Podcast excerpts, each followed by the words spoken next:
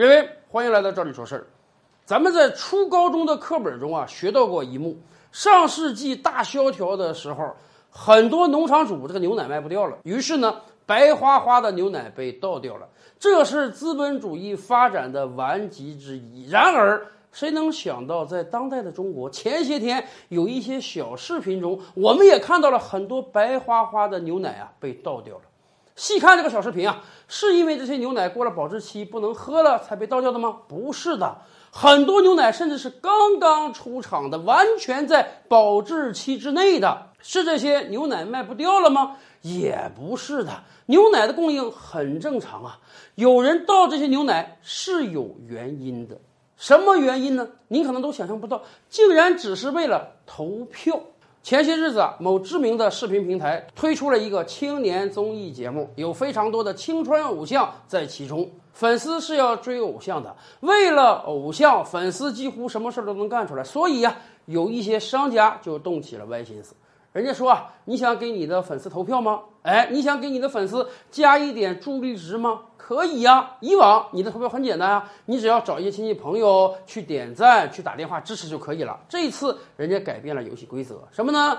你如果想投下一票，那么你必须买指定的某一个牛奶品牌生产的一个什么什么奶，你买一瓶可以投一票。买两瓶呢，可以投两票，而且牛奶品牌为了真把这些牛奶销售出去啊，人家还把这个投票的二维码呢印到了这个瓶盖之内啊。你如果想投票，可以，你不光要买一瓶牛奶，还要把这个牛奶瓶盖拧开，扫描里面的二维码才可以投票。这样它可以确保，这样它可以确保每一个卖出的牛奶都被消费掉了。咱们知道，很多青少年朋友是非常喜爱自己的偶像的。一看到自己的偶像票不够呢，啊，倾家荡产都要帮偶像把这个票投出去。现在问题变得简单了，你有多爱你的爱豆，你有多支持你的爱豆，就体现在你能不能给他多买点牛奶，给他多投票。按道理讲啊，你一个人买个十瓶二十瓶牛奶都很正常。你先把这个瓶盖打开，扫描投票，然后在未来的一个礼拜、两个礼拜，你慢慢把这些牛奶喝掉，咱们也不浪费，这很正常。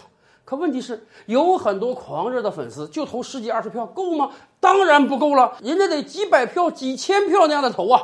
于是他们从超市中成板成板、成箱成箱的购买了大量的牛奶，还要雇人一个一个把这个瓶盖扭下来去投票。投了票之后的牛奶怎么办？